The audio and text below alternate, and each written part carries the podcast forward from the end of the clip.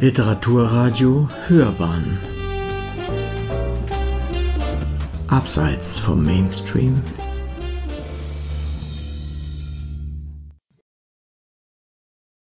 Louis Polls Entschlüsselung von Ingo Cesaro Das Interesse an Goldfischen hat in den vergangenen Jahren stark nachgelassen.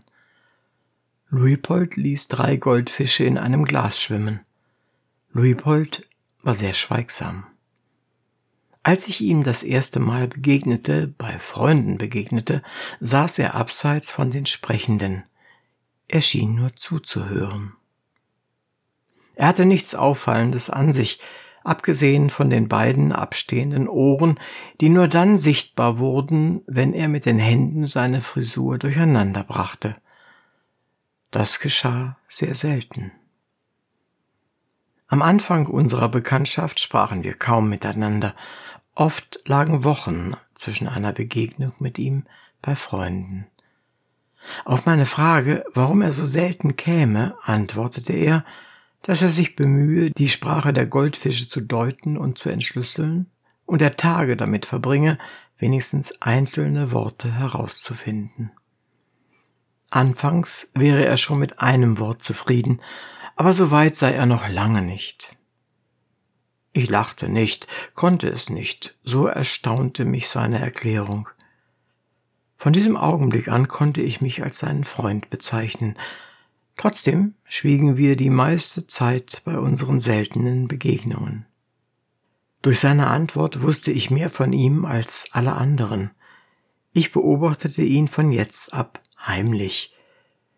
Er wurde immer schweigsamer.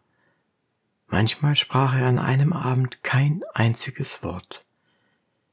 Im Laufe des folgenden Herbstes bemerkte ich, dass er begann mit seinen Lippen Worte zu formen.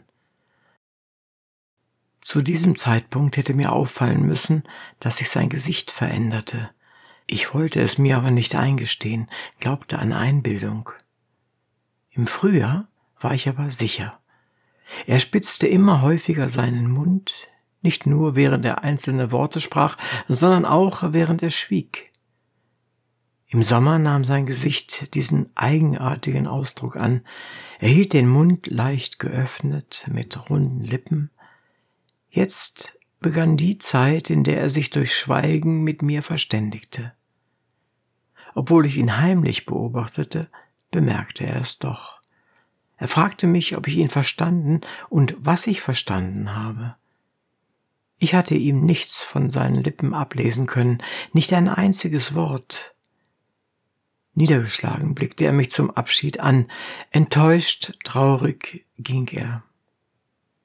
Eine Woche später hörte ich von ihm. Er hatte mich nie angerufen, ich war mir nicht einmal sicher gewesen, ob er meinen Namen kannte. Ich fragte mich aber, woher er meine Adresse wusste. Es war so gegen sechs Uhr früh, Eilbriefzeit. Luipold stand vor der Haustür mit müden Augen. Er wollte sprechen, formte Worte mit den Lippen, lautlos, vergaß es dann. Ich bat ihn herein, bot ihm Kaffee an, doch er lehnte ab. Er setzte sich auf einen Hocker, den Kopf nach vorne geschoben, mit spitzem Mund. Er schwieg über eine Stunde. Auch ich schwieg. Ich störte ihn nicht. Endlich begann er mühsam zu sprechen. Zu diesem Zeitpunkt hätte ich mir Gedanken über sein Verhalten machen müssen, ich machte mir jedoch keine. Er bat mich um einen Gefallen. Ich nickte, ohne zu wissen, um was es ging. Kurz darauf verließen wir die Wohnung. In einer Zoohandlung einige Straßen entfernt las ich seine Wünsche von einem Zettel ab. Mir fiel nun ein, warum hatte er mir nie einen Zettel geschrieben? Der Verkäufer versprach, einen Mitarbeiter rechtzeitig zu schicken. Der Metallrahmen sollte bei Louis im Zimmer zusammengeschweißt werden und in den Rahmen sollten dann die starken Glasscheiben wasserdicht eingesetzt werden. Der Verkäufer sah keine Probleme. Luipold drückte mir in der Stadt wortlos die Hand. Ich bot ihm an, zu helfen, wenn die Handwerker kämen. Er schüttelte nur heftig verneinend den Kopf. Ich hatte Louis-Pold für einige Zeit vergessen. In der Firma beerdigten wir zuerst meinen Abteilungsleiter und 14 Tage später einen jungen Mann. Nach der Beerdigung gingen wir in ein Café, das für solche Feiern sehr beliebt war. Dort traf ich Otto, der mich nach Louis-Pold fragte. Ich konnte ihm keine Auskunft geben, das beunruhigte mich sehr. Nach Geschäftsschluss ging ich auf kürzestem Weg zu Louis-Pold. Niemand hörte mein Klingeln. Ich versuchte es immer wieder. An der Haustür traf ich eine Frau, die ich nach Louis-Pold fragte. Sie wohnte wie Louis-Pold auch im zweiten Stock. Sie hatte ihn wochenlang nicht mehr gesehen, auch keine Geräusche aus seiner Wohnung gehört. Diese Worte machten mich unruhig. Am nächsten Vormittag nahm ich mir frei, um Louis-Pold zu besuchen. Ich klingelte. Seine Vermieterin öffnete weinend die Wohnungstür. Ich wusste keine Erklärung, wartete auch keine ab. An ihr vorbei drängte ich zu Lübholz Zimmer. Wo früher das Bett stand, war der Wasserbehälter aufgestellt. Ein riesiges Aquarium. Die Vorhänge waren zugezogen. Ich riss sie zurück. Erst jetzt bemerkte ich Louis-Pold. Er schwamm auf dem Bauch liegend im Wasser. War er tot oder lebte er noch? Ich stieg auf einen Stuhl, zog ihn etwas aus dem Wasser heraus. Nein, ich konnte es nicht glauben. Mit Hilfe seiner Vermieterin zogen wir ihn ganz aus dem Aquarium und legten ihn auf den Teppich. Seine Augen waren weit aufgerissen, sein Mund rund und zugespitzt. Ein Goldfisch lag jetzt neben ihm auf dem Teppich, tot. Zwei schwammen noch im Aquarium. Während ich unfähig war, etwas zu unternehmen, hatte die Vermieterin den Notruf gewählt. Kurze Zeit später kamen zwei Sanitäter, die sofort damit begannen, Luipold wiederzubeleben. Nach langen zehn Minuten begann Luipold zu husten und Wasser zu spucken. War er gerettet? Er war gerettet. Notizzettel lagen verstreut im Zimmer. Ich sammelte sie auf. Es gab keinen Zweifel. Luipold hatte sein Leben aufs Spiel gesetzt, um die Goldfischsprache zu deuten.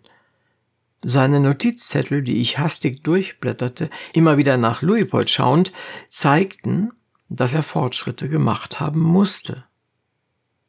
Der Satz Eine Verständigung ist wahrscheinlich möglich blieb mir im Gedächtnis, weil er zwei oder dreimal notiert war.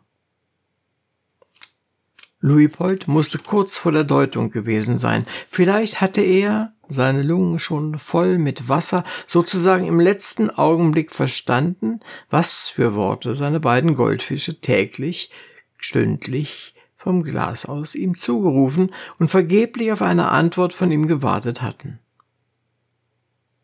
möglicherweise der Grund für ihn, das Aquarium nicht mehr leben zu verlassen, was ihm schlussendlich aber nicht gelang. Nun hatten wir ihn gerettet. Auf der Trage spitzte er seinen halb geöffneten Mund und redete er mit uns lautlos, während er in den Krankenwagen geschoben wurde. Ich war sicher, dass er zumindest ein Wort verstanden haben musste, denn zum ersten Mal sah ich ihn lächeln. Sie hörten Louis Pols Entschlüsselung von Ingo Cesaro. Es las Uwe Kulnig.